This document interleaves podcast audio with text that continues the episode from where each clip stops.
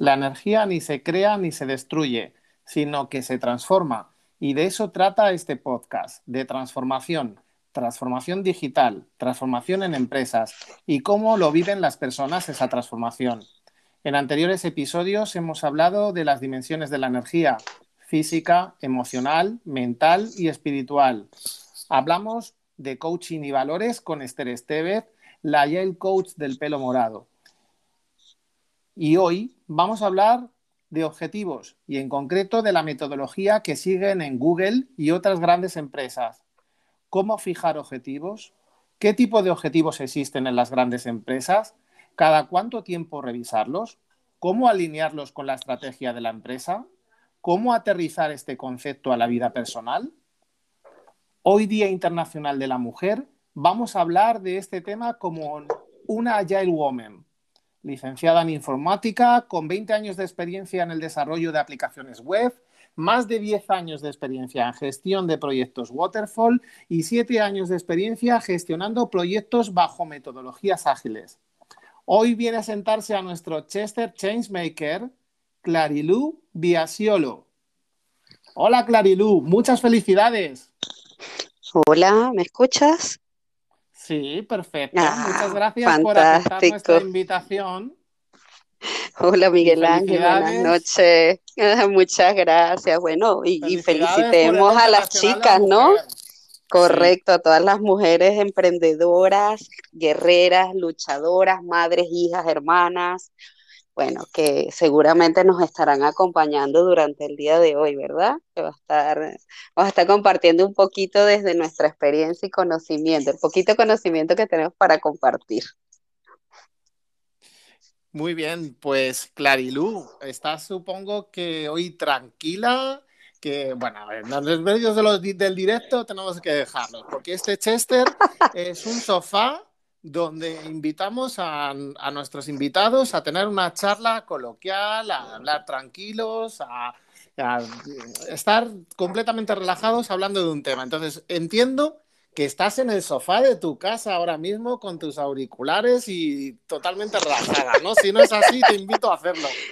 No, no, estoy exactamente en un sofá, no tipo Chester, me encantaría, que son muy cómodos, pero sí estoy acostada con un almohadón puesto en la espalda, ¿no?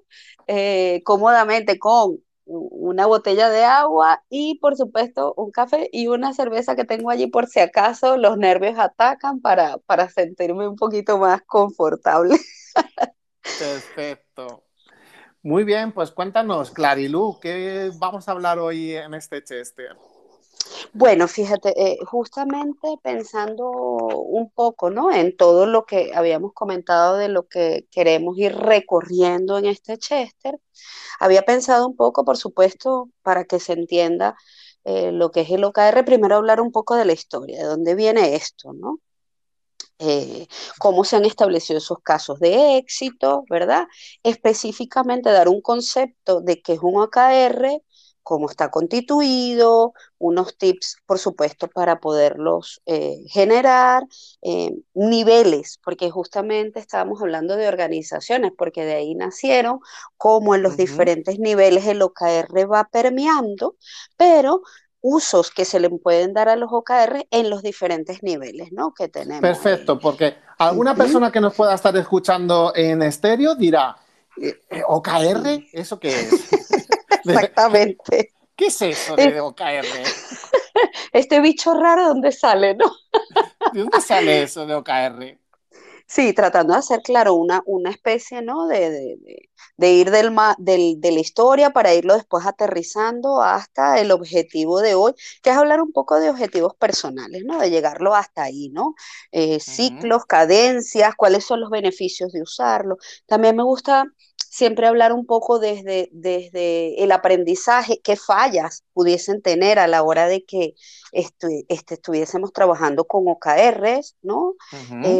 Errores comunes que se cometen por lo general cuando se están escribiendo y algo que me llamó mucho la atención dentro de los, de los trabajos y los, eh, digamos, libros que he estado leyendo que sugiere Thomas Pearson, que se llama Cuaderno de Borradores de los Objetivos de Vida. Y ahí vamos a llegar al final, ¿no? Ah, a ese punto interesante, ¿no? Y por supuesto con ejemplos, vamos a ir trabajando ejemplitos y, y bueno, esperemos que sea de gusto genial. para todos, ¿no? Pues, ¿qué es eso de los OKRs? ¿De dónde viene eso? Bueno, mira, yo, yo te voy a hablar primero de la historia, un poquito de la historia, antes de entrar en la materia de dar el concepto o, o cómo lo definen, ¿vale? En los, en el año 1950, un señor llamado Peter Drucker ideó un esquema, un esquema que él tuvo para hacer gestión eh, por objetivos, pero no era una gestión de objetivos personales, sino una gestión de objetivos corporativa, ¿no? Él estableció como un mecanismo, ¿no? Un, un esquema tipo if-else, por decirlo de alguna manera, Sí. y que logró a través de eso, bueno, mejoró los números de su empresa, ayudó también a que se lograran objetivos auxiliares o otros objetivos que a lo mejor no eran los principales, pero que ayudaban a llegar a esos objetivos específicos, ¿no? Eh, él, él sienta como la base, ¿no? Con esa, con ese mecanismo o ese esquema de gestión por objetivos. Diez años después, en 1960, y esto sí lo tengo apuntado porque si no se me olvida, si no me acuerdo los cumpleaños, imagínate la fecha, eh, el señor Andy Grove, que es cofundador de Intel, ¿sí? Crea el concepto de OKR, ¿no? Que traduce objetivos y resultados clave. ¿Qué hizo él? Tomó la información de Peter Drucker, ¿sí? Tomó esta gestión por objetivo, pero fue un pasito más allá. ¿Y qué fue lo que agregó? Ese nivel adicional era el que estaba contenido en los KRs. ¿Ok? Muchos años después, en 1990, John Doerr extiende el concepto de OKR en Silicon Valley, ¿no? Y entonces conocía obviamente el marco porque trabajó en Intel y estuvo, digamos, de la mano de Andy Grove. Y es donde él llega y los instaura en, en Google, ¿no? Entonces, casos, aquí empiezan a sonar, ¿no? Los casos de éxito. ¿Por qué? Porque Google tomó esta, esta forma de, de definir objetivos, ¿no? Y lo que hizo fue que los estableció de manera trimestral, estos OKRs de forma trimestral, donde todos los empleados de la compañía participaban en la creación de esos OKRs. Y los hacían de manera digital eh, en, un, en, la intranet corporativa, ¿sí? donde todo el mundo publicaba los objetivos y los carros que consideraban que apoyaban a la organización y estos, una vez que ya estaban acordados, pues se publicaban en la intranet garantizando obviamente que hubiese objetividad, transparencia, que hubiese por supuesto ese sentido de pertenencia por parte de los empleados. Entonces, bueno, al haber este éxito eh, tan, tan fuerte, tan alto, ¿no? Que, que, logró Google, pues otras compañías digitales dijeron, bueno, vamos a seguir al monstruo, ¿no? ¿Sabes? Vamos a seguir al Kraken y vamos a copiar esto. Y hay ejemplos de compañías digitales que actualmente también eh, llevan el tema de los OKRs, como son Twitter, Spotify, LinkedIn, Airbnb. Entonces son, son ejemplos de compañías digitales que están haciendo uso del mismo método y que les ha sido de beneficio. Pero también existen otro tipo de compañías, como por ejemplo uh -huh. Walmart, eh, por ejemplo ING Bank. O sea, ¿qué quiere decir uh -huh. que no importa la tipología de la compañía, el marco o el método sea Que esto no es exclusivo de empresas de desarrollo de software, que Total. valdría para cualquier empresa.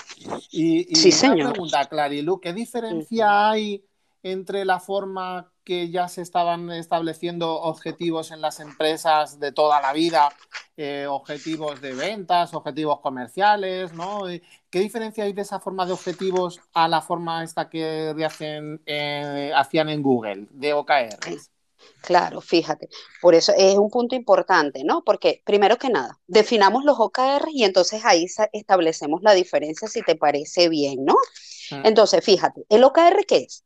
Es un mecanismo, un marco para alcanzar esos objetivos de la organización mediante un sistema sencillo, simple de fijación de esos objetivos y por supuesto que esos objetivos al final lo que van a hacer es un seguimiento del progreso de los mismos. Si, si nos vamos un poquito a, a lo que me acabas de preguntar en función de lo que era el marco tradicional, ¿sí?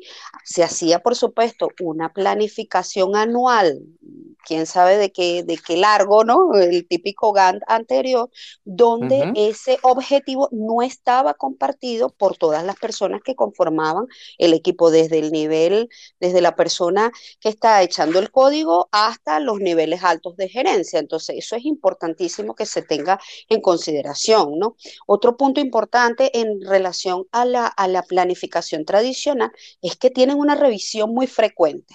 ¿Ok? Eh, hay diferencias que vamos a ver ahorita cuando hablemos de las cadencias, pero por lo general se revisan trimestralmente. Son muy sencillos, son comprensibles por todos, ¿no? Y, la forma de adaptarlo es de una manera rápida, ¿no? Todo el mundo lo, tiene claro. Eh, como todo el mundo está involucrado, entonces es de entendimiento compartido. ¿Y qué es lo que ayuda? Bueno, genera perspectiva y por supuesto ayuda a que se genere creatividad. Entonces, eh, la innovación en este caso es permitida a través justamente de los OKR, ¿no? Entonces, lo que tiene que quedar claro es que es un mecanismo, es una herramienta, es una forma. Es una herramienta para poder establecer objetivos. Correcto. Y adicionalmente de que los puedes de que los puedes establecer, el punto importante es que vas a hacer un seguimiento del progreso de esos objetivos. Vas a saber si los alcanzaste, si no los alcanzaste, si estás desviado en tu objetivo, porque a lo mejor eh, te planteaste una visión y esa visión definitivamente cuando empiezas a marchar te das cuenta que por ahí no es por donde tienes que llegar. Entonces tienes oportunidad justamente de dar la vuelta y redefinirlo. Entonces, eso es un, aspecto importantísimo en lo que es el uso de los OKR, porque te detienes, inspeccionas, adaptas, ¿sí? Y entonces aquí estamos haciendo uso del círculo de Deming, ¿verdad? Plan do check act. creo que es una, una ventaja sustancial, ¿no? En, en todo lo que es el mecanismo de establecimiento de los objetivos, ¿no? Entonces, pues es una manera diferente a como era la medida tradicional. Y eso es súper interesante, ¿no? Hay alineamiento, empoderamiento, son medibles, ¿sí? Eh, ambiciosos, etcétera, ¿no? Entonces ya cuando vayamos un poquito más adelante, que vayamos diciendo cómo está conformado, tips para poderlo generar, pues veremos también las diferencias en relación. Me quiero fijar un objetivo. Sí. Y el objetivo es que tú, me haces así coach, ¿no? Por ejemplo, ¿vale? A ver, yo me quiero, yo me a querer, yo soy eh, el director de marketing, imagínate que no lo soy, ojalá, eh, bueno, no lo sé. que sí, que sí, que no pasa nada, tú te quieres crear tu startup y bueno, quieres hacer marketing. yo me monto una empresa y yo quiero tener un objetivo de que quiero crecer, quiero vender pues en Madrid, eh, pues productos de limpieza y quiero vender eh, pues lo máximo. Vale, muy bien. Fíjate una cosa importantísima. Aquí te voy a hacer los, retos o los challenges, ¿sí? Como dice mi compañero Jordi Castro, y, aprovecho y mando un saludote gigante a mis compañeros de trabajo del Coyayal de Santander, ¿no? Este, te voy a hacer un challenge, porque tú eres el dueño de esa compañía, y yo te voy a decir, la primera pregunta que te voy a decir, los OKR están conformados de dos partes, Miguel Ángel. Una parte que es el objetivo y otra parte que es el resultado clave o los resultados clave. Entonces, el objetivo, te voy a poner el challenge. ¿Qué quieres lograr? Y aquí quiero que hagas un viaje al futuro, en éxito, de lo que tú quisieras conseguir. Yo voy a pensar en este verano. ¿Sí? ¿Es bueno este verano? Vale. Pues yo este verano eh, quiero haber vendido productos de limpieza, eh, mm, de limpieza de cocinas y de baños en Madrid por lo menos eh, a un 50% de, bueno, venga, un 25% de los eh, eh, comercios y negocios que hay en, Madrid. Fantástico. Fíjate una cosa, cosas para que veas si tu objetivo tiene sentido o no tiene sentido, que es importantísimo. El objetivo que acabas de plantearte es una descripción cualitativa de aquello que quieres lograr. Yo lo veo que sí, ¿verdad? Vamos a preguntar. ¿Es cualitativa? Bueno, si, si nuestros oyentes quieren contestar a esto, pueden hacerlo enviando sus audios pulsando al botón del micrófono y entonces se activa eh, la grabación y nos podéis enviar vuestros audios con comentarios y preguntas que más adelante vamos a resolver. Correcto, entonces fíjate. Pues yo creo que ese este viaje al futuro. Yo he puesto ahí más o menos cuánto quiero. Correcto, es cualitativo, es decir, eh, no, fíjate, es una cuestión que puedes medir. Quizás es accionable. comentar cómo lo voy a hacer, ¿no? Cómo... Esa parte es interesantísima, pero eso va a los KR. Ya el objetivo como que está instalado. No hay un objetivo bueno o malo, sino que le vamos a pasar como una especie de checklist. Que hay algo específico que yo ya quiero conseguir. Claro, el día, claro. 7 de junio, por ejemplo. Pero, perfecto, porque ya tú estás poniéndole una de las características más importantes. ¿Cuál es? Nosotros vamos a utilizar una lista de verificación una vez que termines de establecer ese objetivo, ¿no?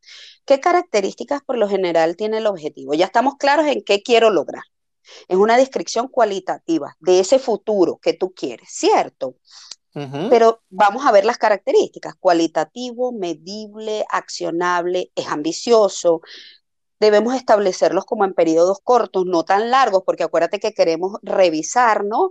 Deben, deben inspirar a todas aquellas personas que estén contigo llevando a cabo este proceso y además debe ser atractivo, ¿no? Imagínate, estamos haciendo un viaje y en ese viaje ya veo mi futuro de éxito. Ahora vamos con la otra parte, que tiene que ver ya con los resultados clave, que es eso que me acaba justo de preguntar. ¿Cómo vas a medir que efectivamente estás llegando a ese qué quiero. ¿Cómo? Fíjate, el objetivo es el qué y el resultado clave es el cómo. Pero ¿cómo vas a medir que estás llegando? Entonces, tienes que entender que el resultado clave o los resultados clave son esas métricas que me ayudan a identificar si voy en el progreso a conseguir ese objetivo. Pues por ejemplo, podría calcular cuántos contactos he tenido con bares, con restaurantes, con hoteles, con centros por ejemplo, cuántos he tenido contacto con administraciones públicas, a lo mejor pues para vender a los ayuntamientos, ¿no? Fíjate un, un punto importante que tenemos que aterrizar ese caer. ¿En qué sentido? Tú tienes una lista inicial, ¿cuántas personas hay en esa lista? Ah, empezamos ya a tener un objetivo allí, ese objetivo ya lo vamos a poder medir con ese resultado clave, teniendo en cuenta que tengo un número total, ¿sí? De personas o de listas de los bares que quiero y cuántas personas voy a contactar de ese bar o de esos hospitales o de etcétera. ¿Sí? Es un punto importantísimo, porque tiene que ser calificable, no puede quedar como en el aire, ¿sí? Lo vas a alcanzar y ya estás metiendo un valor numérico. ¿Sí? ¿Te das cuenta? Entonces, fantástico. ¿Qué es lo otro que dicen la mayoría de las, de las teorías que manejan el, el OKR? Es que, que, para cada objetivo intenta medir entre 3 y 5 KRs. Sí, hay unos que dicen entre 2 y 5, otros 3 y 5. Bueno, lo importante es que sepas que no te puedes llenar de una cantidad inconmensurable de objetivos y mucho menos de KR porque te vas a volver loco. Claro. Entonces, la intención, ¿cuál es? Perdería el foco mirando los objetivos. Correcto, entonces te va. Mira, Clarilu, yo esto lo comparo con la persona que va conduciendo un coche. Tú cuando vas conduciendo el coche, tú lo que quieres es que te salga el indicador de que te falta gasolina, o quieres que te salga el indicador de a la velocidad que vas, o quieres que te salga el indicador de que estás perdiendo aceite. Pero si todo el rato estuvieran todos los indicadores eh, saltando las luces Pitando. para, abajo, ¿sabes lo que te vuelves loco? ¿Sabes lo que tengo garantizado? Con perdón. Dímelo. El hostiazo. El hostiazo limpio. O sea, ¿por qué? Porque estoy pendiente de, la pantallita y no estoy pendiente de la carretera. De la vía. que va a pasar por el, por el paso de peatones una señora y me la voy a llevar por delante porque estoy mirando eh, la pantalla del coche. ¿Vale? Correcto. Entonces, es, importante es muy importante, ¿ah? Sí, sí, no, es importantísimo el punto que tú también acabas de traer el ejemplo. ¿Por qué? Porque al final, con dos o tres objetivos ya tienes para que te diviertas y si estamos hablando de que hay por cada objetivo por lo menos 3 KR, ya estamos hablando de 15 medidas que tienes que tomar. Tienes que buscar cómo vas a tomar esas medidas para saber si vas en el camino correcto para que puedas alcanzar el objetivo a través de ¿Cada cuánto tiempo tendría que estar midiendo? Porque claro. Muy bien. Muy bien, es un punto importante. Fíjate, eh, se habla de lo que es la cadencia de los OKRs. ¿Ok? Entonces, ¿qué, ¿qué, significa cadencia? Para el que no lo conozca, que seguramente hay muchas personas que conocen el término, pero para los que no lo aclaran. Es ese ritmo, ¿no? Esa duración de tiempo que yo voy a darle al equipo para que trabajen esos OKRs. Es decir, es una foto, un mes, una semana, eh, tres meses, ¿sí? Es eso, eso es una cadencia, ¿no? Esa duración de tiempo que yo me establezca. ¿Qué es lo importante de entender en la cadencia? Que una vez que termina esa cadencia, tú vas a evaluar el progreso y vas a calificar esos resultados a través de que de los KRs. Entonces, no hay una regla fija, nadie dice hazlo de esta forma, pero sí hay sugerencias. ¿Sí? Entonces, si estamos hablando, y aquí ya hacemos una conexión un poco a nivel estratégico, táctico y, operativo, ¿no? Si estamos hablando que estamos definiendo los objetivos a, nivel estratégico, por lo general se establece una medida anual, es lo que usualmente se acostumbra. Si estás a nivel táctico, lo vas a hacer de manera trimestral, ¿sí? Y si estás a nivel operativo, de forma semanal. Entonces, pero esas son sugerencias. No existe una regla fija. Lo importante es entender que esa cadencia debe permitirle al equipo suficiente maniobrabilidad para que pueda hacer lo que necesita para obtener ¿sí? las métricas y alcanzar el objetivo. ¿Sí? sí. Son puntos muy importantes. Ahora bien, no sé, Miguel Ángel, ¿qué te parece si te doy unos tips y vamos viendo si efectivamente, ¿no? Los objetivos y los KRs que te estás estableciendo ahora en esta magnífica empresa que te estás creando de marketing de, producto, funciona. Y vamos haciendo check con los, también con las personas para que vayan poniendo sus preguntas. Perfecto. Doy las gracias a las 12 personas que están conectadas ahora mismo. Felicidades a todas las mujeres que estáis también conectadas y o que nos estáis escuchando en diferido a través de Spotify y otras eh, redes de podcast.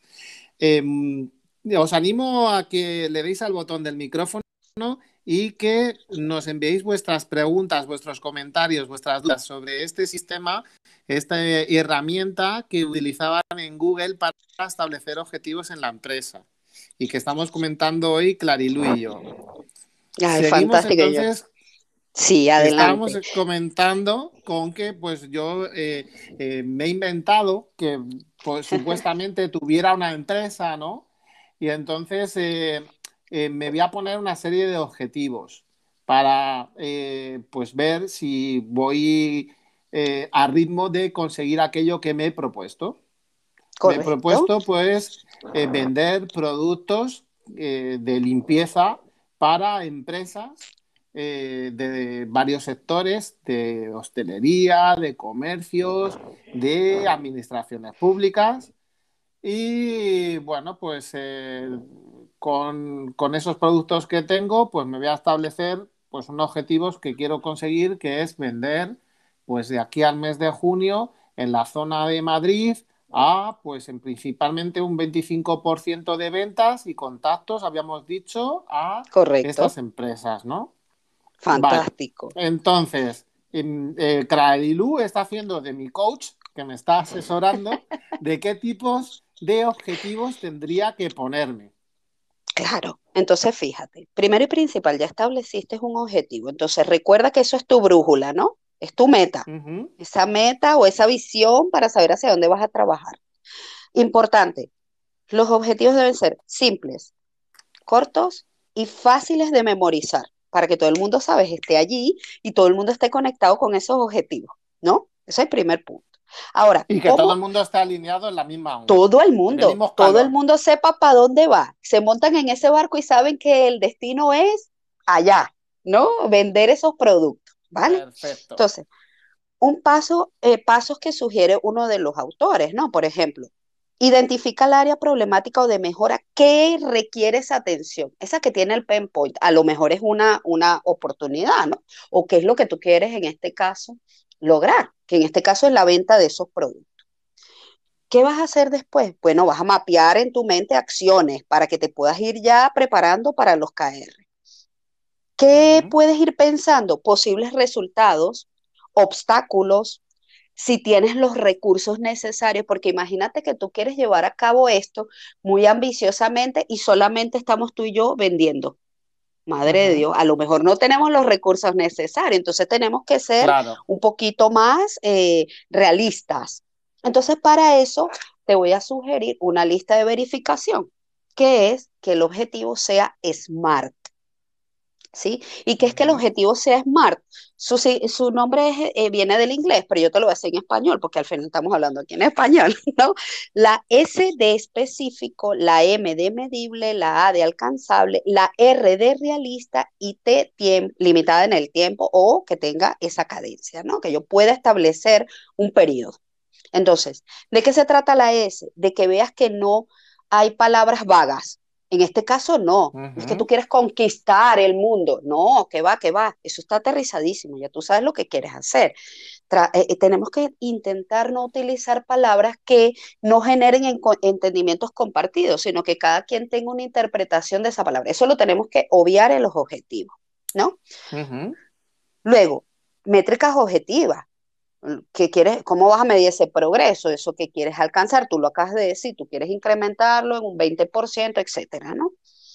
Alcanzable, tienes que apuntar alto, te tienes que establecer aquel objetivo, oye, también idealista, pero que no sea tan idealista que al final genere frustración. No, cuidado, ¿no? Tenemos que ser, tenemos que apuntar alto, pero siempre con el punto realista de por medio, ¿sí? Recursos que te lo permitan llevar a cabo, si tienes infraestructura, si tienes el que te va a suplir todos esos productos, ¿sí? esas cosas son importantes. Y en el tiempo vas a establecer una fecha y ya lo acabas de decir, tú quieres en junio que ya eso esté, eh, digamos, eh, logrado. Y aquí viene una diferencia interesante que plantea eh, e, este método de los OKR y es que establezcas también objetivos flexibles. ¿Y de qué trata esto, no? Dice, está bien, ponte objetivos que sabes que puedes alcanzar, que son realistas, pero los objetivos flexibles son aquellos objetivos que te sacan de la zona de confort, que te hacen pensar diferente, ¿sí?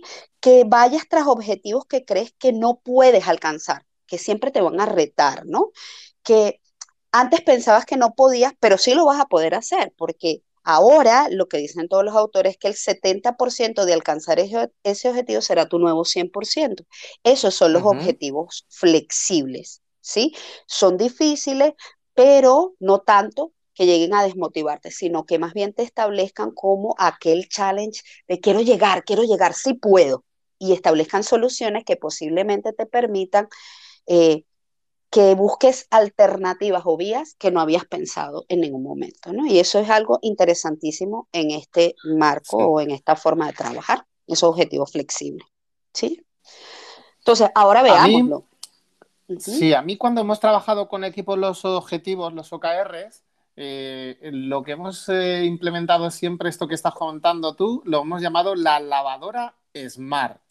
Me encanta, me encanta ese término tuyo y cogíamos el objetivo y bueno, la gente formulaba el objetivo y siempre se va a, por ejemplo, el KPI, ¿vale? A poner como objetivo el KPI, pues eh, eh, altas metas eh, mayor de mil. O, por ejemplo, ¿cómo era? El NPS, incrementarlo en cinco puntos porcentuales, o sea, poner el KPI como objetivo. Y, y, claro, al pasarlo por la lavadora Smart, deberíamos preguntarnos y cuestionarnos eh, estas preguntas. ¿Qué, es el objetivo?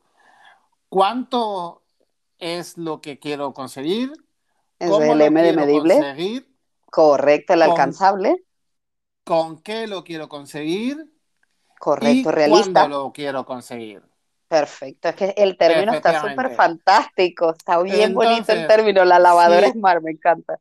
Si la frase que habíamos formulado contestaba a estas eh, cinco preguntas que acabamos de decir, pues el objetivo ya, el, el objetivo y los KRs estarían bien formulados. Correcto, correcto. Me encanta ese término. Es más, cuidado, te lo voy a copiar, no tiene copyright, ¿verdad? no, no tiene copyright. Yo creo que esto es público, de Google. No, bueno, pero por eso te digo que esa es, esa es nuestra, al final, nuestra lista de verificación y lo tienes que tener siempre ahí presente. No pasa nada que lo escribas y después entonces te hagas estas preguntas, ¿verdad? Y veas si lo estoy respondiendo, check, check, check, o como decimos, chulito, palomita, como decían en México, ¿sabes? Que no pasa nada. Oye, Clarilu, tenemos cuatro audios. Vamos a ir escuchando alguno, ¿vale? Fantástico, fantástico. Buenas noches Mike, buenas noches Clary, me parece súper interesante este podcast y tengo una pregunta. ¿Yo puedo aplicar el OKR a, mi vida cotidiana? Eh, bueno, y no tan cotidiana, quiero decir, eh, por ejemplo, para, ser más productivo en cuanto a, trabajos personales, eh, a lo mejor si me sale algún proyecto ¿También puedo aplicar el OKR? ¿O simplemente es una estructura para, empresas, para corporaciones? Me encanta la, ¿cómo se llama la persona que nos está haciendo la pregunta? Pues ¿Lo tenemos o no? Se llama Nico, se llama Nico, Nico. Y, y, son muy populares dentro de la red estéreo eh, de hecho, yo soy un gran seguidor y fan de ellos. Tienen un podcast, eh, tienen un estéreo y tienen un. Eh, también hacen directos en TikTok y en Instagram, están en varias redes sociales y bueno, pues hacen un entretenimiento muy bueno todos los días. En estéreo, desde las diez y media de la noche hasta a veces las tantas. Incluso. Ay, bienvenido. Qué guay, ¿no? han llegado a hacer un directo en TikTok de 26 horas con 26 minutos. Madre mía, pero bueno, ya son unos cracks en, ese, en esos mundos, ¿no? Bueno, fantástico, pero la respuesta, Nico, he de ¿no? decir que Nico es un emprendedor que durante el confinamiento ha tenido una idea que no le salió tan bien, ¿vale? De hacer códigos QRs y fue una experiencia bastante chula la de su experiencia de negocio. Y a lo mejor conocer esta técnica y herramienta pues le vendría bien. Claro, claro. Mira, Nico, dos cosas. Si, si lo estás viendo eh, desde tu aspecto personal, lo puedes aterrizar a, objetivos de vida. ¿ok? Y hay millones de herramientas también que podrías utilizar para generar además las acciones para llevarlas a cabo. Al final de la conversación voy a comentar eh, también de uno de los autores de los libros, bueno, sabes que al final hay que leer mucho y, y un poco las rodillas, ¿no? y sí, hay una, lo puedes aterrizar a tu vida personal. Inclusive cuando estás trabajando a nivel empresa, se puede llegar a nivel empleado. ¿Ok? Estábamos hablando de eh, capa estratégica, táctica y operativa. Eh, cuando tú llegas al nivel operativo y estás estableciendo los objetivos, por lo general siempre las personas, siendo parte de una organización, ponen objetivos que son personales, de vida. Entonces, lo que recomienda este autor es justamente que esos no los pierdas, sino que los apuntes en un cuaderno para que después les puedas dar la importancia, los priorices y empieces a trabajarlos. Sí, efectivamente la respuesta es sí, sí los puedes llevar a nivel personal. Claro, porque además de este objetivo te tiene que salir una lista de eh, tareas. Sí, señor. Que tendrás que, como dice Clarilú, mm, priorizar con el valor que aporta para conseguir ese objetivo y el esfuerzo que te va a llevar a hacerlas. Entonces, si son tareas que te llevan poco esfuerzo y aportan mucho valor, son a las que tienes que enfocarte, que son esos famosos quick wins, aquellas pequeñas cosas que consiguiéndolas vas a ir a conseguir tu objetivo a tope. Y luego tienes aquellas que son de mucho valor, mucho esfuerzo, que tendrás que decir, ostras, pues esto a lo mejor tengo que partirlo en pequeñas cositas para poder ir avanzando mejor. ¿Vale? Pero de todos esos objetivos te van a salir tareas. Totalmente, no, acuérdate que tienes el objetivo, pero también tienes el KR, que es lo que te va a ayudar a medir el progreso para alcanzar ese objetivo personal y ese KR estará dividido en la cantidad de tareas que necesites, ¿no? Para poder llevarlo a cabo. Entonces, acuérdate que la consecuencia, sí, Adelante, Miguel. Sí, yo voy, a decir, yo voy a decir que el KR, perdona que te he cortado, pero el KR es como que lo que me indica si voy por buen camino o no de conseguir Sí, ese objetivo, ¿no? Correcto. Es el- como el, Te dice el si vas en el camino correcto. coche que me va a decir, perdona, es. pero si tu objetivo es ir a París, ¿qué haces tú ahora mismo en la Nacional 5? Camino a Extremadura. Eso, nada. No vas a llegar más nunca, ¿no? No vas a llegar nunca. Eso está buenísimo. O que vas en no a barco. Sí. O que vas en barco. Venga, vamos. Imagínate que vas en barco. Vale. Vamos Pon la a siguiente. otro audio. Vale. Hola Clarilu, muy interesante. A mí me recuerda eso a la técnica SMART. Aplicar la técnica SMART a los objetivos, diría yo, ¿no? Sí, ¿Es eso? ¿Es así? sí. Correcto, Sí, esa es tu lista de verificación, claro. Vamos a escuchar otro más. Venga, y animo a todas Vale. las 15 personas que nos estáis escuchando Ay, a que bien. vuestros audios, que le pulséis al micrófono de hablar y que os soltéis, que nos preguntéis cosas de los objetivos, ¿vale? Que lo que ya tú sabes. Ah, ya está. Ya sé. Tenemos siempre algún trollcito por ahí. Bueno, está bien, está bien. Está bien. No, y que se enteren, ¿no? Además de que es los OKR. No pasa nada. Oye, Clarilu, eh, Sí. yo no sé si tú conoces esto de la agricultura agile. Eh, eh, fíjate que no. Cuéntamelo, cuéntamelo, a ver si me entero y, y- y alineamos conceptos, ¿no? Vale, esto de la agricultura agile, eh, porque normalmente la gente cuando se suelen poner objetivos en las empresas, suelen ir al objetivo financiero.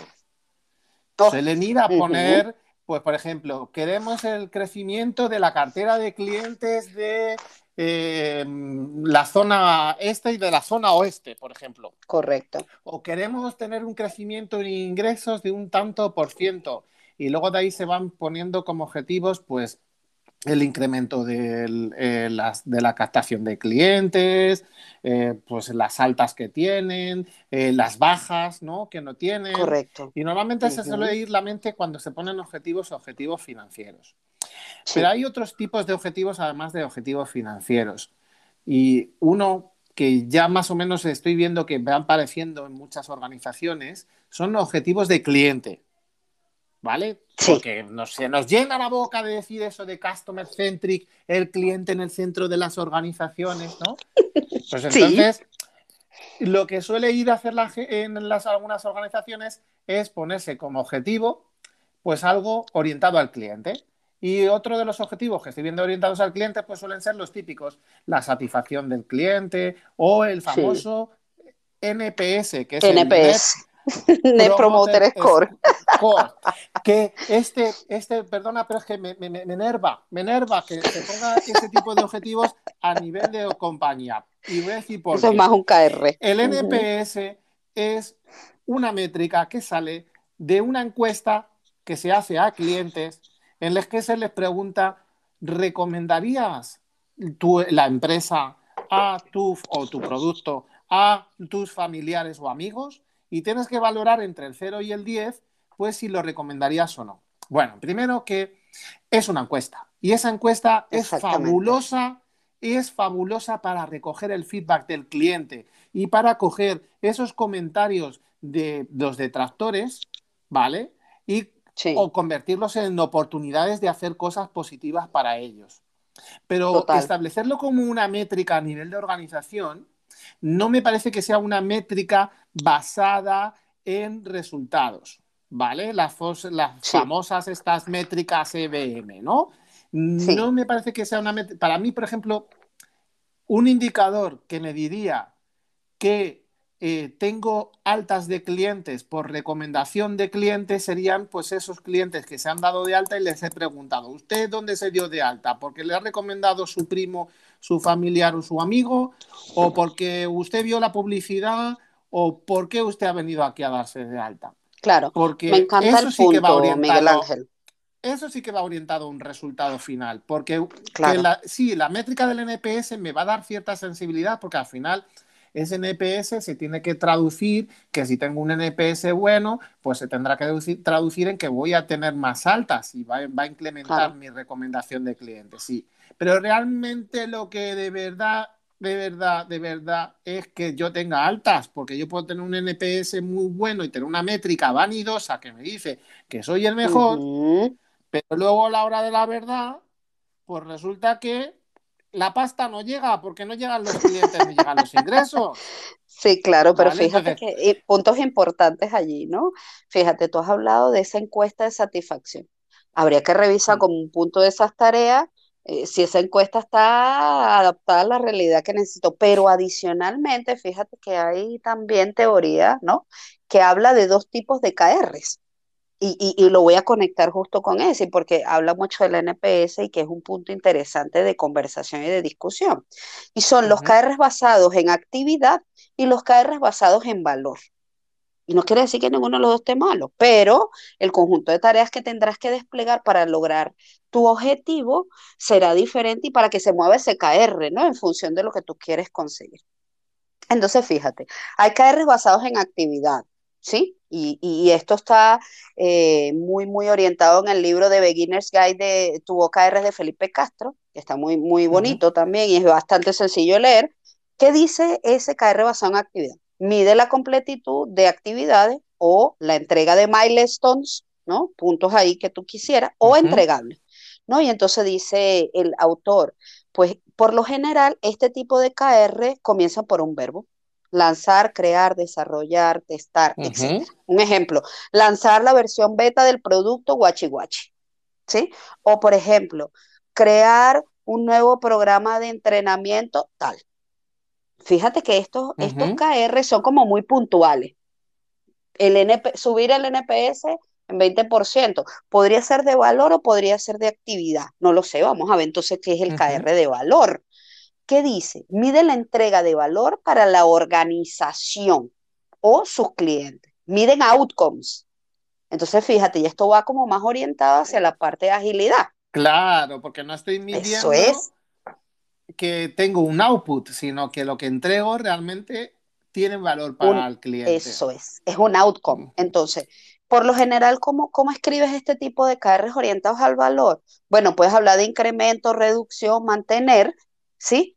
Y entonces ahí te basas en un valor que lo quieres llevar de un estadio a otro, de un punto X a un punto Y, o un porcentaje de aumento, un porcentaje de reducción. Entonces, fíjate la diferencia, ¿no? Eh, eh, eh, interesante, mejorar el NPS, pero de X a Y. Y entonces tendrás un conjunto de tareas por debajo que uno revisa esa encuesta, ¿no? Revísala, trabaja la diferente, pregunta otras cosas y genera la diferencia. Pero coméntanos pues, otra vez acerca de lo, de lo orgánico, eso que me gustó ese, ese punto. Y luego, aparte también, otro de los, dicho, de objetivos que suelen ponerse la gente son financieros y de cliente. Sí. Pero en cuanto a los procesos, nuestros procesos internos, nuestra cadena de valor, cómo trabajamos, cómo nos relacionamos en los diferentes departamentos por donde pasaba el valor que hablábamos antes entre las manos de las personas, ¿no? pues raramente ves objetivos de mejora de procesos. Y fíjate qué tan importante que es, porque los procesos es aquello que el cliente no ve, aquello que pasa eh, eh, y, eh, en la organización y que el cliente no está viendo. Sí, y, bajémoslo a un lead time, ¿sabes? Un lead time, bajémoslo un lead mm. time, sencillo, pues con, pero tontísimo, ¿verdad? Un lead time. Tiempo que pasa una solicitud de ese cliente en ese value stream desde que entra hasta que sale. Oye, no tenemos oportunidad de mejorar a lo mejor esos pasos intermedios. Es un buen punto. Y si no mejoro ese proceso, estoy trasladando un problema interno al customer journey del cliente. O sea, al proceso de, vida del cliente. Mientras que el cliente está comprando, pues eh, eh, a lo mejor porque yo tengo un problema en mi proceso que tengo que generar un ficherito haciendo un pitipin, pues como yo no lo puedo hacer, se lo pongo al cliente en la página web para que me lo rellene él. Y el cliente me dice, pero estos tíos, ¿de qué van? Ahora que tengo que poner yo el dato este, pues no lo tienen ellos. Claro. ¿Sabes? o mejorar incluso algún formulario tan tonto, que a lo mejor le estás pidiendo una información al cliente que te, se la repites en 25 pasos. No, lo tienes y ya está, y ponlo una sola vez. Y si ya hablamos de procesos, que no vemos objetivos de procesos, tampoco vemos objetivos de mejorar el aprendizaje y el crecimiento del equipo de las personas. Del equipo. Muy el equipo tiene que crecer, tiene que mejorar, tiene que aprender para mejorar esos procesos, tiene que Sí. aprender para mejorar esa relación del customer journey del cliente. Y, y entonces aquí viene la relación de la agricultura agile, ¿no? Supongamos Comenta. que el aprender, el aprendizaje del equipo sería el equivalente al arar la tierra. ¿no? El sembrar, sembrar la tierra serían nuestros procesos. El regar la- el campo para que eh, tenga agua y crezca la hierba y crezca el trigo y crezca lo que hemos plantado sería mejorar esa, esa experiencia de cliente, ¿no? Y luego, por último, el objetivo financiero que sería cosechar.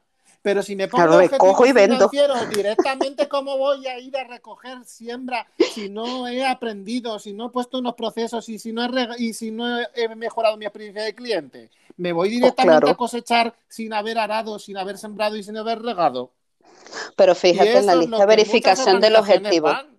Claro, pero fíjate en la lista de verificación que acabamos de hablar del objetivo. ¿Es realista? Tal vez no. Estás pidiéndole a unas personas que hagan algo sobre un proceso y a lo mejor no tienen el conocimiento o lo tienen adquirido de la manera como pudieron. Entonces, ahí hay un punto de realista que tienes que analizar. ¿Te acuerdas que en un momento conversamos un poco acerca de esas posibilidades de posibles impedimentos que te pudieras encontrar? Pues ahí tienes unos casos que a lo mejor no estamos analizando, ¿no? Entonces Bueno, está, muy bonito, me encanta, me encantó el Vamos a seguir escuchando audios que se nos van acumulando. ¿Se está animando? Vale. ¿Se está animando? Os animo a Muy todos, bien. a los 14 oyentes que tenemos ahora mismo, os animo a que sigáis participando. Le dais al botón del micrófono y lanzar vuestras preguntas y vuestros comentarios, que serán bien recibidos. Me encantan las lavadoras Smart.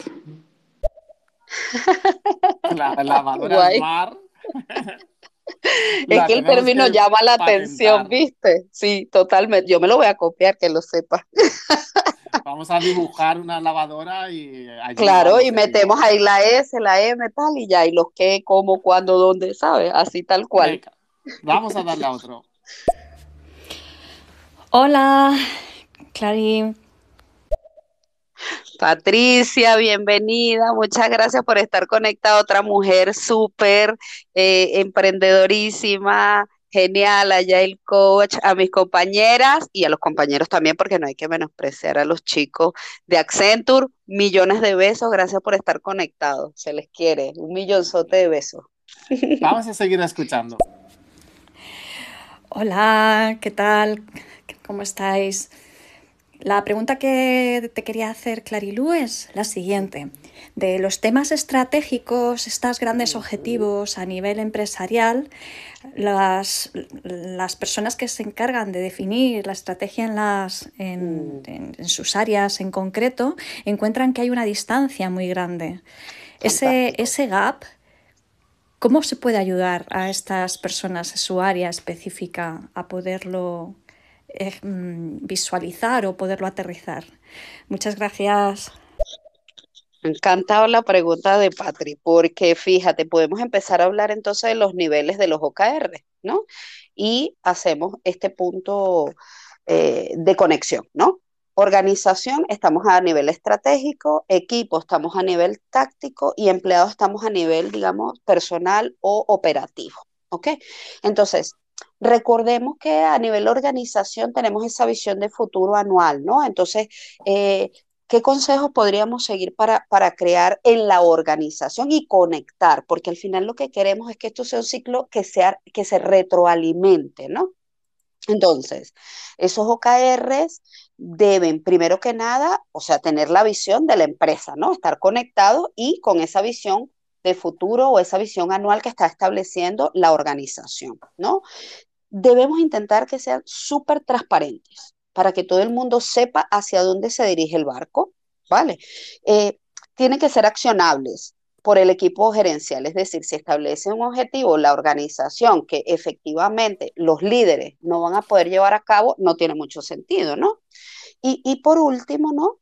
Eh, esos esos eh, OKRs a nivel organización o a nivel estratégico, ¿sí? Deben poder bajar para que los equipos y los empleados trabajen sobre ellos. Entonces, digamos que una vez al año, estableciendo estas cadencias que, consideramos aquí que por lo general bajen esos objetivos estratégicos al principio del año, se comparten con el equipo y entonces el equipo empieza a trabajar para generar estos OKRs que están conectados con la visión de la, de la organización y conectados a nivel estratégico. Entonces, puntos importantes a tomar en consideración cuando estamos trabajando a nivel equipo o a nivel táctico la composición del equipo, el método de trabajo, etcétera, etcétera, ¿no? Porque hay que tener en cuenta cómo se mueve el equipo al final, ¿no? Entonces, involucremos a todas las personas. No podemos pretender generar OKRs en un silo. Eso, no tendría ningún sentido. O que solamente sea el líder de ese equipo o el gerente o la persona responsable que genere los objetivos, porque entonces no estarían cumpliendo con el propósito, ¿sí? Entonces, ¿tiene que haber un responsable de monitorear esos objetivos? Sí, por supuesto, porque si no, ¿cómo, ¿cómo llevamos esas métricas para saber que el KR se cumple, que vamos en el camino correcto y que quiero alcanzar el objetivo? No habría forma. ¿Qué otra cosa? Ya al saber que el objetivo a nivel organizativo o estratégico está compartido con el equipo a nivel táctico, ya sabemos que va a haber una conexión. El objetivo que el equipo determine va a estar unido a la consecución de ese objetivo que es a nivel estratégico, ¿sí? Y intentar siempre que se creen en colaboración, siempre, colaborativo y transparente. Eso es muy importante, muy importante. Si no, ¿qué es lo que sucede? Que van a ser métricas vanidosas, van a ser métricas cosméticas, como lo estaba diciendo en su momento Miguel Ángel. Entonces la pregunta de Patricia ha estado fantástica porque ahí vemos la conexión y podemos llegar inclusive a un nivel un poco más bajo, que es a nivel empleado. Ahora bien, no hay guías eh, establecidas para esto, no existe una forma rápida, mágica de hacerlo. No, tú vas a tener tu propio estilo para definirlo a, nivel empleado, digamos, ¿no? O para aterrizarlo. Las startups por lo general no lo usan. ¿Por qué? Porque los equipos están tan compenetrados que al final son un todo y llegan al nivel anterior, no lo bajan a nivel empleado. ¿Ok? Entonces, punto importante a tomar en consideración, no intentemos hacer todo de una vez, el, estratégico, el táctico, el operativo y todo el mundo junto y aquel rebulicio. No, vamos a empezar a hacerlo poco a poco. No existe una forma correcta o incorrecta de generar el OKR. No, acuérdense que al final estamos intentando que el OKR nos sirva de guía para saber si estamos cumpliendo ese objetivo tomando los valores a través del KR y saber si estamos acercándonos a esa visión de futuro. Y, punto importantísimo, nos vamos a equivocar. Y hay que estar eh, claros en que cuando nos demos cuenta que hay un error o una equivocación, no tiene que ser el le voy a cortar la cabeza a toda la gente. No, señor. Es un punto para detenerse, analizar y volver a generar a lo mejor el KR o redireccionar el objetivo porque a lo mejor estamos equivocados. Entonces, pues fíjate, Clarilú, fíjate, Clarilú, que eso que has estado comentando hace unos meses, lancé una encuesta eh, preguntando cuáles son los errores más habituales a la hora de definir OKRs. Y en el top, top número uno está OKRs trabajados por un manager y no con el equipo, como el error más habitual. Pues bueno, aquí tal vez podríamos decir que vamos a ir mejorando a nivel organizativo y que en una primera vez ese objetivo estratégico aterriza a lo mejor en un nivel táctico y la primera vez lo genera, pero ya sabes que el error no lo puedes volver a cometer porque si no, las personas no van a sentir ese nivel de compromiso, no se van a sentir identificados con la visión, no van a estar claros hacia dónde tienen que ir. Entonces, la recomendación es involucrar a todas las personas. Hay muchos más errores eh, que se cometen al escribir OKR y me encanta esa, esa encuesta que lanzaste porque efectivamente el hecho de bajar ese nivel estratégico a ese nivel táctico, lo que permite es que sea el equipo el que también se plantee metas para llegar a ese objetivo. Entonces, y también lo que implica es que hay eh, ideas que vienen del nivel operativo que segurísimo van a ayudar a la consecución del objetivo. Entonces, no podemos coartar la innovación. Al final las personas que están eh, echando el pico y la pala son aquellas que saben cómo llevar el pico y la pala. Entonces tenemos que dejar a las personas que son, las personas son lo primero al final. Vayamos a las bases otra vez, ¿no? Eh, personas, interacciones sobre herramientas y procesos. Lo principal aquí son las personas. Algunos errores más. Mira, tareas camufladas como objetivos. El siguiente Totalmente. Totalmente. OKRs que solo mostró su progreso al final del periodo. No, no sirve. es un buen punto, es un buen punto. Se supone que tiene, eh, y esto es un error también típico que se comete cuando se escribe en OKR, no tener un responsable que atienda y persiga el OKR. Es decir, si semanalmente yo voy a estar tomando esa medida para ver cómo va ese avance de ese KR, tiene que haber una persona designada para que sepa que es el, eh, no sé, vamos a llamarlo el semanero del OKR, qué sé yo como lo quieran llamar, ¿sí? Pero esa persona responsable de qué se va a, de qué se va a responsabilizar, y, perdonen la redundancia, justamente de ver que semanalmente estamos tomando el valor y que eso se está moviendo, porque si no, ¿qué sucede? Creas, creas los OKRs y los olvidas. Entonces no hay un seguimiento de progreso. Y hay que humanizar ese dato y hay que visibilizarlo y tocarlo, ¿no? Que no Totalmente. Nos hemos olvidado de poner el objetivo y se ha ido, ¿no? Dice, OKRs muy generalistas, ambiguos, con un criterio de medición artificial, difícil de medir el outcome, que tanto has estado comentando. Sí, claro, bastante valor.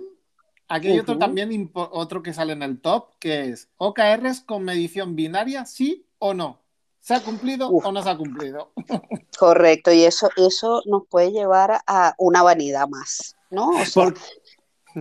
Al final, tú puedes medir el progreso, si no, no, tú no sabes si estás andando en el buen camino, por eso es que quieres establecer un, mecanismo a través del cual sepas si te estás acercando o no al objetivo, o te estás alejando. Es posible que la brújula te marca el sur y tú vas para el norte. Bueno, eso, pues porque si el objetivo es de sí o no, ¿cómo sabes? Y por, precisamente en la agilidad hablamos de parar, reflexionar, ver cómo vamos entonces, si no sé si estoy consiguiendo el objetivo o no, si sí o no, o si no lo veo hasta que al final del periodo si se ha implementado o no se ha implementado, no tengo esa oportunidad de, ese challenge de aprender y de inspeccionar y adaptarme, ¿no? De, decir, oye, pues no, tenemos que corregir y ir por este otro lado. Correcto, correcto. no, fíjate, ¿qué otro tienes para, para comentarlo? Dice, confusión y mezcla entre objetivo y resultado clave. Claro, claro, se tiende mucho a confundir. Eh, pero bueno, al final lo que tenemos que pensar, y yo creo que esa es la mejor invitación en cuanto a lo que hemos conversado hoy, el objetivo es el qué y el resultado clave es el cómo. Entonces, un qué quiero, ¿sí? Un viaje a futuro, me veo qué quiero alcanzar y el KR es qué trayectos voy alcanzando de aquí hasta allá para poder lograrlo. Si nos planteamos este siempre esas preguntas, yo creo que podemos establecer objetivos IKR que sean. Eh, una cosa que no hemos comentado, Clarilu, es eh, que, me hila con este objetivo que dice que definir OKRs a partir de una lista de iniciativas para justificarlas. Y esto me vincula a que antiguamente los objetivos, o en el sistema de objetivos tradicional, los objetivos se suelen estar vinculados a un bonus.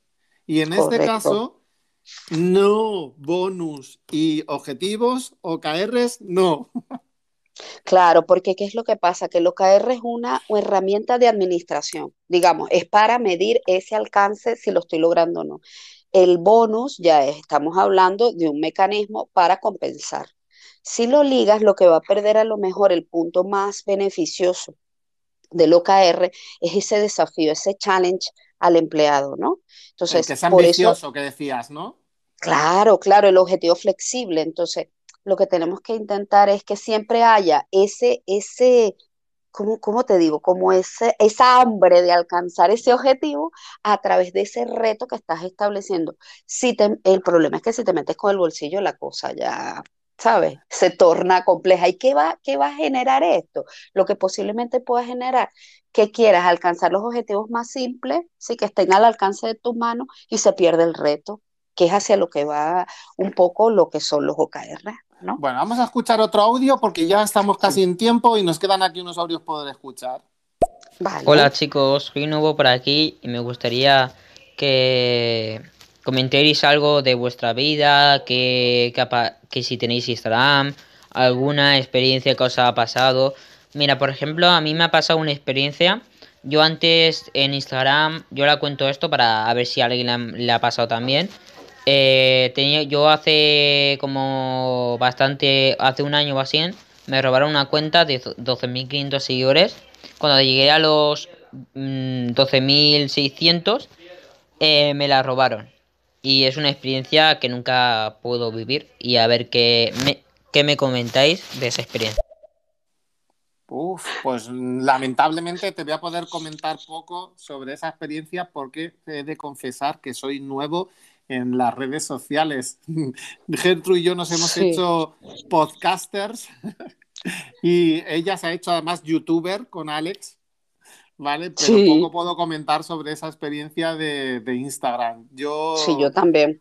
Chequearía la seguridad y sobre el número de, de Instagramers y de seguidores pues eh, ¿para qué? sobre todo entender para qué necesitas tener tantos seguidores y cómo conseguirlos y ponerte un objetivo para ir a por ellos. Vamos a escuchar otro. Mm. Dale, dale, sí, Miguel. Dile, dile, ¿le doy? No, que, que, a lo mejor. Dime. Polo, polo, polo. Y ahorita volvemos al, al chico, ¿vale? Hola Clarilu, enhorabuena por la charla. ¿Cuál tú piensas que es el mayor desafío para la implementación de los OKRs? Un gran saludo.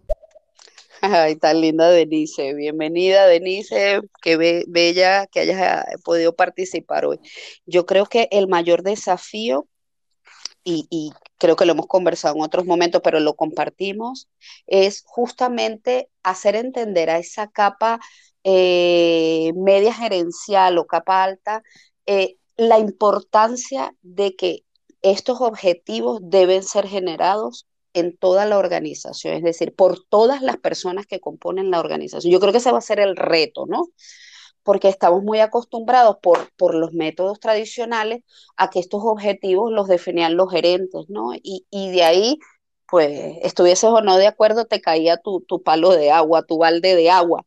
En este caso, yo creo que el mayor reto es hacer entender que todos sumamos, todos sumamos, todos podemos aportar un granito de arena para la consecución de ese objetivo o de esos objetivos que al final, en la conexión que acabamos de explicar, ayudarán a la estrategia de la organización. Eso yo creo que es el mayor reto. Vamos a escuchar el último audio que tenemos. No sé si nos llegará alguno más. Yo pienso también primero saludar a Clarilu y a Miguel Ángel. Está muy bueno el Chester. Y con respecto a lo que están hablando de, la transparencia y la participación en, en, la generación de los OKRs, pienso que en muchas empresas sucede lo mismo que eh, con el modelo Spotify, cuando la gente copia el modelo sin entender la filosofía que hay detrás, igual muchas veces copian los OKRs, pero no teniendo en cuenta los elementos esenciales de éxito, como es la transparencia y la participación, y no tomando en cuenta la realidad de la organización. Así que considero que eh, es muy valioso, pero hay que tener en cuenta cuáles son los factores de éxito que nos pueden ayudar a trabajar de manera exitosa los OKRs. Que sepas que adoro a mi profe, ¿no? Eso, eso a lo mejor es un comentario aquí que no se sabe, pero Gertrude fue mi profesora en la universidad en Venezuela, así que ya de por sí, admiración y muchísimo respeto a Gertrude, es una mujer también súper emprendedora, eh, inteligentísima, una mujer de muchos años de experiencia, eh, fantástica. Así que es una gran mujer también hoy en el Día de la Mujer y aprovecho de, felicitarla por eso, ¿no? Y estoy totalmente alineada con el punto que acaba de comentar Gertrudis, ¿no? Pienso que eh, los errores comunes que estábamos comentando, uno de ellos es pensar que esto es una receta mágica e intentes copiar a Google. No, no, no te sirve de nada, ¿no? Si los comportamientos y los valores dentro de tu organización no cambian o son incompatibles con este método que lo que busca es transparencia, colaboración, entendimiento compartido, no se va a llegar a nada. Estoy totalmente de acuerdo y alineada con lo que acaba de decir Gertrude. Y aparte que eh, hay esa tendencia a copiar la cool, ¿no? De cool, de cultura, en lugar de cada, cada empresa tiene que su propia cultura, sus propios hábitos, sus propias costumbres. No por poner los edificios tan bonitos como los tiene Google, ya somos Google. No por decir que hacemos OKRs, ya somos como Google. Una misma experiencia mm, no es igual para dos personas distintas.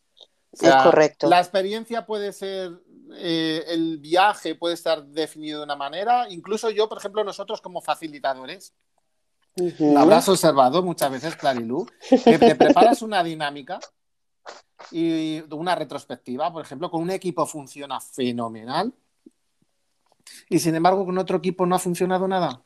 ¿Por qué? Porque somos detrás de esto personas, detrás de esto hay personas y la misma experiencia no vale para, dos personas distintas. Entonces, no tratemos de copiar lo de otros, sino que tiene sentido para nosotros. Y entender el método, entender la herramienta.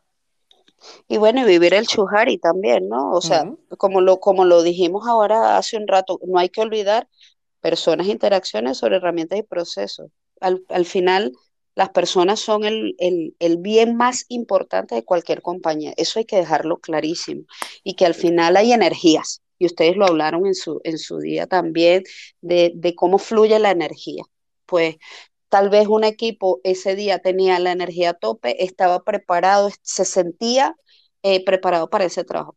Puede ser que a lo mejor esa, ese otro equipo con la misma retrospectiva no haya generado lo mismo porque son personas y sistémicamente son diferentes.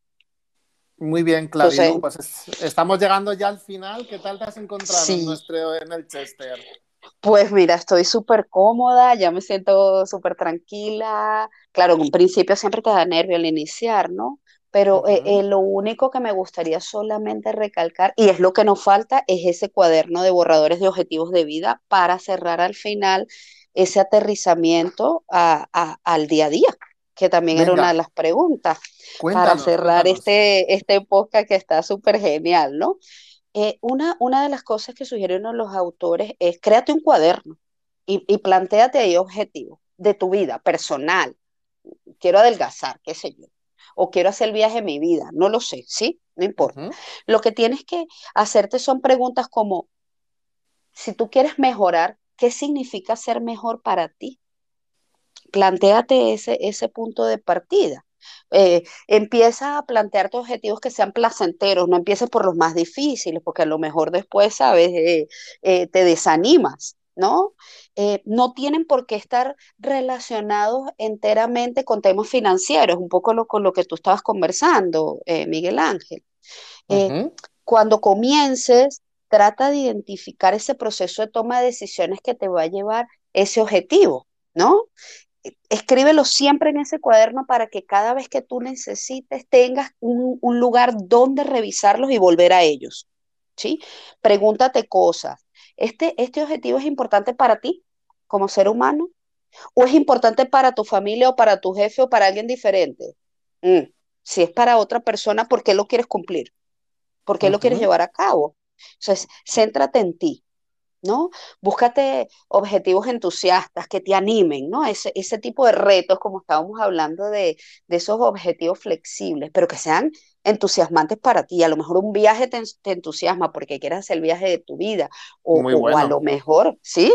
O hacer esa, esa, esa empresa que tú acabas de comentar, Claro, porque cuando te pones un objetivo que te levantas por la mañana ilusionado, estás mucho más motivado por conseguirlo. A tope, ¿no? Estás así con la energía a tope, ¿no? y si vas viendo resultados, ¿no? Te vas, te vas, pesando, vas viendo Correcto. que, ahora estás más Correcto. Por eso, pequeñitos pasos, pero que sepas que vas en la consecución de lo que quieres alcanzar. Y siempre, siempre trabaja uno o dos objetivos. No te llenes, porque si no, vas a perder el foco. Igual que pasa en las empresas, pasa en la vida personal. Si pones muchos, muchos conejos en el asador, alguno se te va a quemar. Entonces, establecete uno o dos objetivos. No te llenes de objetivos. Y otra cosa, siempre ten un par de días libres.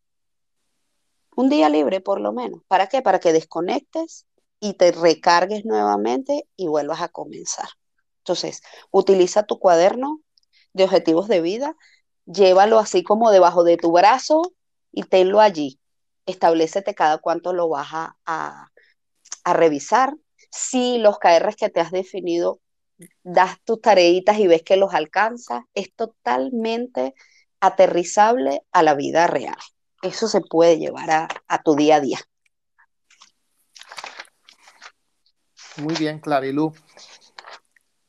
Pues bueno. No sé si tienes alguna cosa más que comentarnos sobre esto. Bueno, lo que te puedo comentar es que estoy encantada de haber estado con ustedes. Muchísimas gracias por la oportunidad. Eh, me he sentido muy cómoda aquí desde mi sofá. Seguramente. tomándome mi agua. Este tema de OKRs es un tema tan interesante que podríamos estar hablando horas y horas sobre los OKRs, sobre cosas sí, buenas. Sí, cómo no errores, sobre prácticas y demás. Eh, no pretendíamos dar ningún curso de OKR, sino tener una charla, pues tranquilos, de amigos, hablando, charlando sobre los OKR, sobre este, este método, esta herramienta que implementaron desde Google. Y una vez que hemos hablado de los objetivos, ¿no? Eh, decíamos que todos estos objetivos tienen que bajar a los diferentes equipos de trabajo como tareas que que van a realizar valorándolas con prioridad, valor y esfuerzo.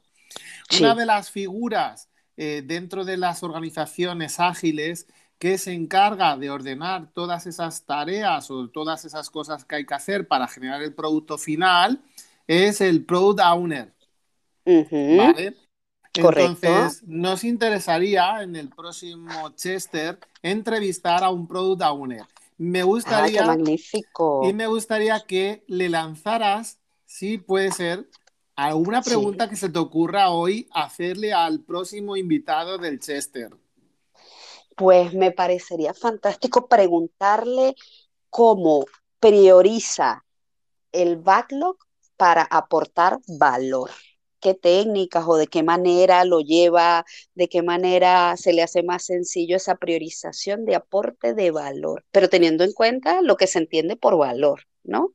Eso me gustaría lanzársela. Y tal vez eh, ofrecerles una oportunidad de invitación a lo mejor a alguien que hable un poco de lo que es eh, cultura, cambio cultural, y yo creo que eso iría también conectado un poco con este tema y con el del Product Owner. Ahí se las dejo. Muy bien, pues eh, Clarilú, muchas felicidades hoy en este Día Internacional de la Mujer. Eh, gracias por tu tiempo, gracias por compartirlo con nosotros, gracias a las personas que estáis ahora mismo conectadas, a las nueve personas que estáis escuchando este podcast, eh, a las 15 o 17 que han llegado a estar conectadas, 33 oyentes hemos llegado a tener en el día de hoy. ¡Guau, ¿vale? qué bien! Todo, todo un récord. Poco a poco vamos a ir consiguiendo cada vez más amigos en este Chester que se sienten. Y qué decirte, que miles de gracias, Clarilú, porque encima eh, mm, tienes tú otras obligaciones que ya te hemos robado mm, 13 minutos. de ese tiempo, No pasa nada, ¿vale? no pasa nada. pactado, ¿vale? Entonces, Sí, no, bueno, agradecida una vez más a ustedes, a ti, a Gertrude, por la invitación, pedirles a nuestros amigos que estuvieron hoy, darles las gracias por habernos acompañado y que difundan, por supuesto, este gran Chester, ¿no? Para que entonces seamos cada día más en la comunidad y compartamos, que la energía, tal cual como ustedes arrancan siempre sus Chester, eh, se propague, ¿no? No sea algo que, que quede diluido, sino que esto crezca como una comunidad de conversación. de compartir conocimiento y Sí, aprender, señor. que es nuestro Así es. Así Muchas es. gracias, Clarilú, y a nuestros oyentes. Os esperamos. Gracias. Gracias. Os esperamos la próxima semana, lunes a las 8 de la tarde. Que disfrutéis del resto del día y que carguéis la energía a tope. Nos vemos. Gracias. Hasta luego. Gracias. Gracias.